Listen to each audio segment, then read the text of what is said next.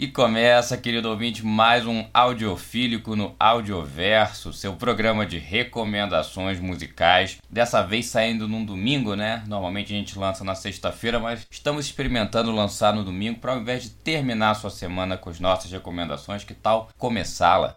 E quem sabe você não descobre aqui com a gente seu novo artista favorito, um álbum que você talvez não tenha dado a chance devida ou simplesmente aí pega material para montar aquela playlist de sobrevivência semanal. E bom, sem mais delongas, vamos para a primeira recomendação da semana que, por acaso, é a minha. E quero trazer para você essa semana, querido ouvinte, é o álbum Ten Summoner Tales do Sting. É um álbum de 93 né? Ele é considerado um álbum talvez mais otimista do que os outros álbuns da carreira do Sting até esse momento. Né? Ele contém sucessos que você provavelmente já ouviu, como Fields of Gold, It's Probably Me, Shape of My Heart. E ele é um álbum muito interessante. Ele é uma parceria né, do Sting com o Dominic Miller e com o Vini Colaiuta, né? Esse, esse, trio, guitarra, bateria, vocal e a cacetada de coisa que o Sting toca. Ele é um álbum muito interessante, ele tem músicas muito reflexivas, mas com, com esse ar de otimismo, com esse ar de estar para cima.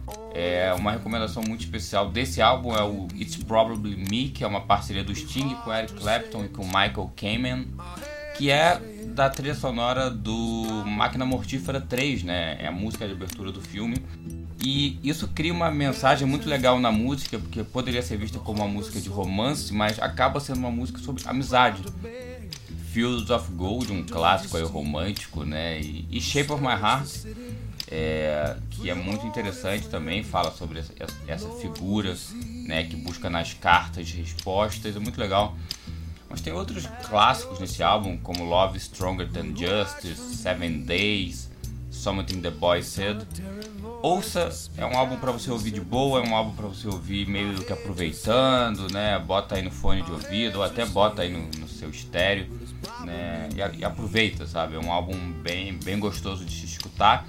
E se você é mais audiovisual, por assim dizer, tem no YouTube um DVD desse álbum onde cada uma dessas músicas foi gravada na casa do Sting. É bem intimista, sabe? Um DVD bem, bem assim, bem bem legal de se assistir. Então minha recomendação dessa semana é o Sting com o álbum Ten Summoner Tales, lançado em 1993, relançado em 1998.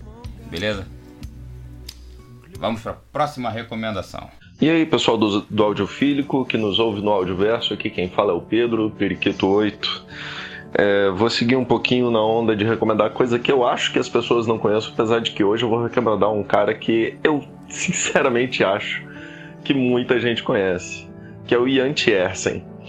É, falo dele, acho que as pessoas conhecem porque ele faz trilhas sonoras, ele é muito conhecido pelo filme da Amélie Poulain e o Adeus Lenin também foi ele que fez a trilha né? mas não é por, por esses dois álbuns que eu tô recomendando ele aqui. Eu gosto muito de ficar ouvindo Ian Essen fazendo qualquer coisa na casa, tomando banho, lavando louça.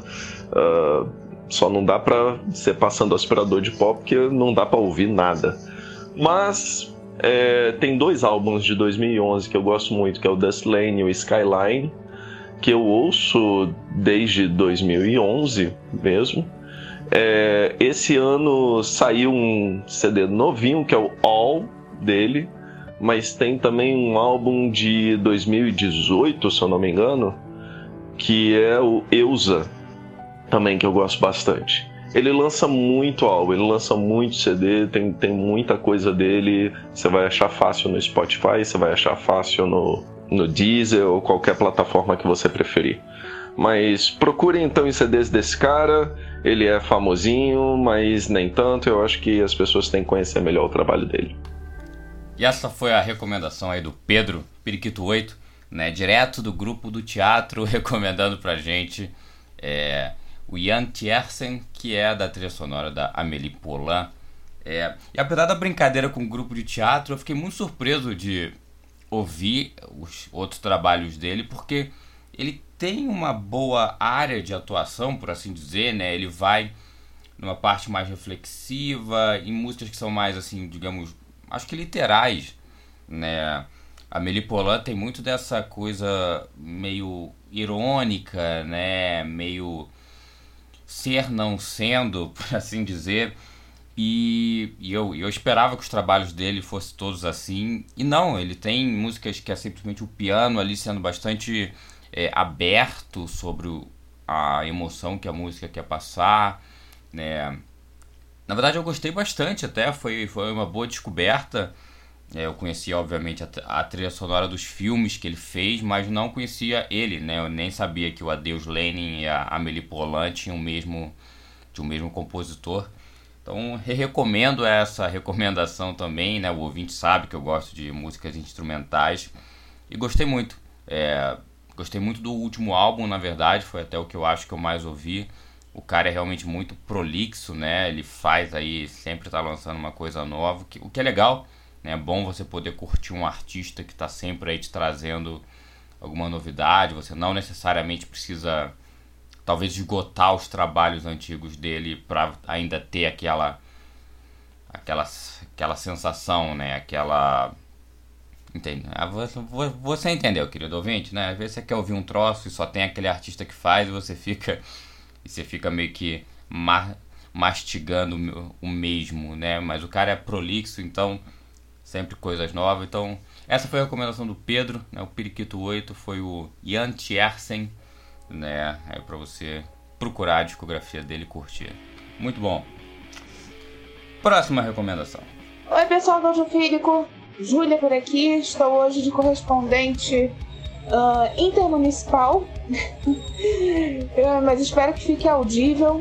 Minha recomendação de hoje é o álbum Sete Vidas, o último álbum lançado pela Pitty. Pete, que tá voltando, já lançou dois singles com clipes. Sete Vidas foi o último álbum dela, já tem no mínimo 3, 4 anos. Tava na hora dela voltar. Para quem não sabe, Sete Vidas é um álbum muito mais maduro da Pete, né? Ela já tava em seus 30 e muitos. Ela tinha passado por um aborto, é... enfim, muita coisa. E é um álbum que eu acho que vale a pena para quem ouviu a Pete antes e achava não gostava do som, é bem diferenciado, Sete Vidas. Ele é mais maduro, ele tem músicas mais lentas, ele tem música mais pesada. É um álbum que ela distribuiu bem a dor dela, sem ficar nem piegas e nem cru, sabe? Apenas cru. Ah, eu tô, tô com dor e se fode aí. É um álbum muito maduro, é o meu favorito dela. E é isso. Fica uma recomendação nacional, uma recomendação boa e os votos de que o próximo álbum seja tão legal quanto. E um álbum mais feliz, né? Já que ela passou por tanta coisa até lançar Sete Vidas. É isso. Um abraço a todos. Até a próxima. E essa foi a recomendação da Júlia, aquela lontra no Twitter. é, durante muito tempo a gente falava né, que a Peach era talvez uma das únicas representantes atuais do rock feminino no Brasil. E hoje em dia ela meio que se tornou talvez uma das poucas representantes do rock no Brasil em geral, né? Desses nomes que a gente conhecia do passado, ela parece que ser uma das poucas que, que ainda resiste, lançando material novo, se reinventando. Esse álbum é muito interessante, eu sou parcial porque eu gosto da Pete, né? Gosto dos trabalhos antigos dela. Mas ele é um álbum bem autoral, né? Que tem esse aspectos do que eu vivi, do que eu quero fazer uma catarse, do que eu quero passar para você.